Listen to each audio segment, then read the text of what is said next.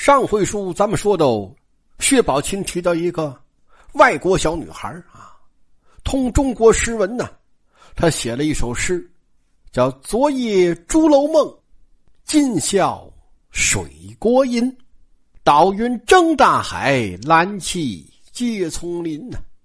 月本无筋骨，情缘自浅深，汉南春历历，焉得？不关心呐，啊，咱们说了，很明显这是追忆大明啊，盼望复国的这么一首诗。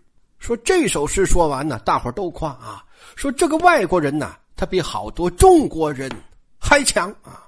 那大伙可能会问了，说南明抗清，怎么还冒出外国人来了？哎，这个事要想说明白呀，得提一个人呐，这个人叫徐光启呀。说这个人，各位其实咱们中学课本里就提过，所以大家应该有印象啊。这是明朝末年一个著名的政治家、军事家、科学家。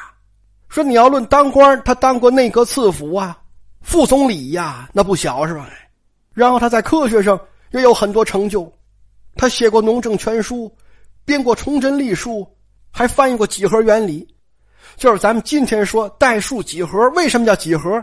那就是打徐光启这儿来的。就是他翻译的“几何”这个词儿，然后这个水利上他编过《太溪水法》，军事上他写过《徐氏炮言》。总之吧，这就是个全才呀。那说这么多学问都是他自己琢磨的吗？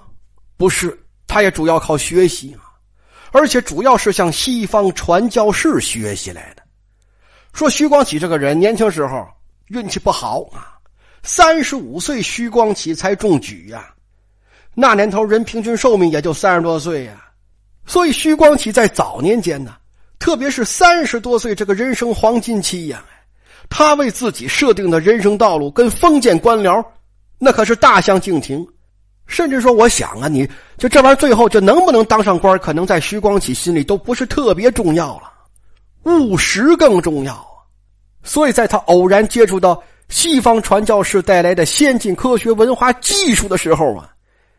你他才能虚心向人家学习呀，再加上啊，他原本就有深厚的中国传统文化功底，那等时运一来，好，这立马这就成了学贯中西的大家了。那他的眼界视野呀，思维方式啊，就跟那个光知道孔孟之道的迂腐文人呐，哎，不一样啊。但是就是遗憾的是啊，就徐光启没赶上好时候。赶上一个明末的乱世啊！说他入世的时候，努尔哈赤在关外就已经造了反了，几场大仗打下来呀，明朝可就吃了大亏了。说满朝文武啊，束手无策呀！说你要论吹牛喊口号，那一个比一个强啊！说拿办法，谁也没有。说就在这个时候啊，徐光启就主动上书啊，说皇上。现在这个情况，我建议啊，咱们应该购买西洋的先进武器呀，就要努力通过装备上的优势来扭转战场上的颓势啊！你可这意见提上去以后呢，就没人理。哎，徐光启那时候说还在壮年呢，还有点血气方刚呢。徐光启就觉得说，你们都不重视我这个意见呢，就主要是因为你们不懂，是吧？说那既然这样，那得了，我呀，嗯，我掏钱给你们打个样吧。说我自己把这个西洋武器买来，让你们看看，那相信你们就能理解我这个建议的重要性了。这徐光启说干就干呢，自己掏钱从澳门买了当时最先进的前装滑膛炮，就是咱们后来讲的叫红衣大炮。结果这连货款带运费，就全是人徐光启一个人拿的。大炮买回来买了四门，吭哧吭哧运到江西。徐光启没钱了，这个尖端武器就这么扔在路上啊，就风吹日晒。说好在也没两年呢，嗯，老皇上死了，徐光启这又连忙抓住机会啊，给新皇上打报告啊，说就求您看一眼呢，好歹呀，是吧？说这时候战局的发展呢，对大明王朝更不利了。文武大员好像你就就都麻爪了啊，就能躲就躲，就都做了缩头乌龟了。说这是没招又没招，以后啊，徐光启这个主意来，才得到重视啊。说那有什么办法是吧？要不怎么办？死马当活马医吧。既然他出这么个主意，咱瞧瞧吧。这个红衣大炮才拉到北京啊，结果一试，好嘛，是震惊朝野呀！哎呀，天启皇帝是龙心大悦，说这玩意儿也太厉害了啊！说这这怎么早咱们早没想到啊？这咱们要是早有这个好，你至于就就搞到今天这个地步吗？说赶快啊，这个咱们还得买啊，四门不够，得添，最好啊，最好咱们自己能造啊啊！当然，先把老徐这四门就给报销了，你别让人家个人花钱呢啊！说这个得赶快装备部队，形成战斗力。结果这红衣大炮。一投入实战呐，威力迅速显现呐，在宁远城啊，一炮就把努尔哈赤炸成了重伤啊，回去没两天就死了。那说按道理啊，各位啊，那这个时候，明朝军队是不是就更应该重视发展先进武器啊？就应该采购啊，是吧？这个制造啊，更多的新型火炮，这才能乘胜追击，一雪前耻啊！哎，可这玩意儿你就是。不怕没好事就怕没好人呐！啊，说这个战事，你就刚有点转机啊，结果这就又出来搅和的了，而且打头的呀，正是兵部尚书叫崔景荣啊。说要不搅和啊，你这打胜仗，功劳都记在红衣大炮身上，那我是吧？你这就往哪儿摆我？啊所以你这玩意儿就得赶快呀，是吧？你这就趁现在你就最好。说现在啊，后金队伍打了败仗，正乱套呢。哎，咱们就趁这个机会把红衣大炮踢开，这剩下的活咱们自己干啊！咱们乘胜追击，咱们直捣黄龙。哎，最后论功行赏，头功那得记在咱们爷们儿头上。大家看，你这是不是这么个账？哎，所以这些大臣，就纷纷给天启皇帝上书啊，说徐光启引进外国的武器呀。是以朝廷数万之金钱，供一己逍遥这儿戏，就说这红衣大炮是玩具，没有用啊，白糟的钱。结果天启皇帝啊，耳朵根子软啊，要不然怎么他们老朱家就该完蛋呢？这就把徐光启撵回家种地去了。哎，这就是没算过来这个账啊！他就光知道养大炮花钱呢，他就不知道江山更值钱呢。徐光启走了，那大炮怎么办呢？徐光启就把这部分装备啊，包括技术人员呢，就都留给了他的一个学生啊，叫孙化元。说这个人当时官拜登莱巡抚啊，就是现在的山东蓬莱呀，隔着渤海湾对面就是东北呀，那就很自然了，是吧？这些先进武器又发挥作用啊，把皇太极又给打了啊。但是大明王朝依然不重视这支力量啊，甚至军饷拨付都不到位呀。最后再加上一系列的复杂的内部矛盾吧，哎，终于导致了兵变呐。说最后这支队伍里有个将官名叫孔有德，就带着二十门红衣大炮、三百门大将军炮，还有不少的军工技术人员，哎，就投降了满清了。说各位啊，咱们前文书讲过是吧？江阴老百姓誓死抗清啊，挡住清兵八十一天呢。最后清军主帅豫亲王多多没办法，只好调来红衣大炮攻城啊。说您知道当时这这这个炮兵司令带着大炮去的这个人是谁呀？就这个孔有德呀。就说清军从吃红衣大炮的亏。到得红衣大炮的计，这孔有德投降，就是分水岭转折点呐。当然，咱凭良心说，是吧？倒也不是说有大炮，大明就一定不灭亡。但这毕竟是历史给你的一次有可能翻盘的机会啊！就这么抬手就扔啊？那你不玩谁玩是吧？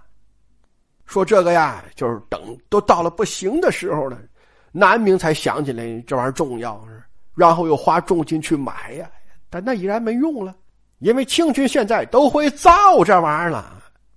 那你说这个跟当初他没有啊，就光你有啊，那能一样吗？这就是刻舟求剑，时过境迁呐！再用这个方抓药，依然不好使了呀。所以南明一看，说看来光买武器也不行，那那要不然咱试试把人也买了啊？就是招募雇佣兵啊。所以宝群说那外国小女孩才穿着铠甲，别着刀嘛，就是这个。这就是后来南明在澳门以及周边小岛上，还有台湾岛上，就招募了很多雇佣兵啊。说这些人好多都是海盗出身呢，是吧？而且人家拿钱真办事儿啊，那就比那个见了清军就投降的南明正规军那不就强多了吗？所以宝群背完这个外国小女孩的诗，大伙才夸说他简直比好多中国人还好啊，就这意思啊。当然，咱们前面讲过，就是连鲁平寇吧，怎么着他也不是个好办法。他要人多了，人多他这玩意儿危险，将来呀；人少人少，那不就是摆设吗？他到了他干不过人家，所以这些雇佣军尽管打过一些胜仗，最后也还是不行。但是西方来的传教士呢，就认为这是个机会，就就说万一咱们帮永历把这国家打下来了，那以后咱们传教不就方便了吗？所以他们就给永历出主意。就说尊敬的皇帝陛下啊，说你是皇上，这我们那儿也有个皇上啊，罗马教皇啊，所以你要是买海米不拿秤要，就抓了瞎了的话是吧？那不行，你就给我们皇上写封信试试吧啊，就看我们皇上能不能派点兵马来帮你夺回皇位。啊，永历说还能这样呢啊？那那行，咱试试吧。传教士说，但是这有个条件呢。就是你让我们皇上派人来，那你得先信我们的教，就是先信我们的上帝呀！啊，永永历说这这行没事儿，这玩意儿信神不是信呢。那你说吧，你就怎么办手续？填什么表啊？结果人家叭叭叭叭把条件一讲，永历说玩去啊，什么破叫？你就让娶一个媳妇儿啊？说你看我那么多媳妇儿，我不要谁，我我舍得呀我。所以这事儿先先放放吧，就。说各位啊，这是一家之言，是我看到的，但是我觉得这个真实性跟合理性啊，这个还值得推敲啊。要我说，永历皇帝没直接亲自信了什么教啊，应该主要还是出自政治和文化上的考量。就是皇上信了还了得吗？那不成国教了吗？那跟中国传统文化有冲突啊，所以他得有所保留啊。当然，大难临头啊，你还要求人家办事儿。必要的妥协该做也还得做，所以这个信最后就以两位老太后的名义写了，给罗马教皇啊，求他发兵来救啊。说这个信的具体内容啊，咱就不念了，因为都文言文也没法念。您可以上网搜搜啊，网上都有。咱就说说这个落款吧啊，就就是两位老太后啊，一个就叫琳达，一个就叫玛丽呀，其实就是俩中国老太太，这就跟人套近乎。还有娘娘也起个外国名叫亚娜，太子也有个外国名啊，叫当定啊。但实际上，你这就都是他们老朱家的老婆孩子。然后这个信，你还别说去，还真就递到了罗马教皇手里头了。哎呦，教皇还挺重视呢，就立刻给永历写了非常正式的回信呐，那热情洋溢极了，充满了鼓励是吧？肯定还有祝福啊。我估计没准教皇都自己给永历说摆过道场，做点洋法事啊，就是阿门，愿上帝与你同在什么的，是吧？但这玩意儿还真就说着了，还真就是上帝与他们同在啊！因为你要算时间呢，教皇收到这个信呢，最少得两三年以后啊。永历带全家早上逮起来宰完了，可能烂的就光剩骨头了，那可不就上帝与你同在吗？这都上了天堂了就。哎，这就是说呀，一旦错失了良机呀，说南明再想借助西方先进武器翻盘，就已然是来不及了。说这个时候啊，其实啊，我就很想问一句：南明的一老一少啊，就是现在，各位还有没有人能记起徐光启呀？说当初你们当中要是有人能听他一句话呀。又何至于今日要远渡重洋，是水中捞月呀？哎，没办法，这可能就是国运呐。行了，咱们接着说故事吧。说小姊妹在潇湘馆又玩了一会儿，天不早了，就纷纷告辞要走。宝玉也要走，但宝玉走在最后，这就是说他其实还是恋恋不舍，是吧？他打心眼里还是想多陪黛玉一会儿。说黛玉心里其实也是这么想的，所以黛玉看宝玉跟在小姊妹后头磨磨蹭蹭，一步三回头的，哎呀！黛玉这个心里呀，就像插了万把钢刀啊！黛玉忍不住就喊了一嘴：“说你等等！”宝玉立马就站下了。可是站下，你跟人说什么呀？说黛玉憋了好半天呐，才憋出一句话来，就说。袭人什么时候回来？嗨，你说这个干什么？说这个就是没话找话啊，舍不得宝玉啊。宝玉就说：“应该也快了吧，是吧？还得几天吧，处理完他妈后事，他就该回来了。”啊，书中说黛玉还有话说，又不曾出口啊。那是，我想说，我想你，我爱你。我不要让你回去，那那能说吗？那个，所以黛玉嘎巴半天嘴儿啊，抽了一会儿身，还是一挥手说：“你去吧。”书生说：“宝玉见此情景，心里也有很多话要说呀。就黛玉这个身子骨，宝玉着急呀，是吧？这哪能就病成这个样子，说话都有气无力了。”但是有些话，有些问题是吧？宝玉就算心里合计，他嘴上他不敢直接说呀。所以书里讲啊，宝玉想了一想啊，还是一笑，说得了，要不明儿再说吧啊，别都赶今天。然后宝玉下了台阶儿，低头迈步啊，刚抬起脚啊，哒，复又忙。回身问道：“就说不行，这这事不问我放心不下呀！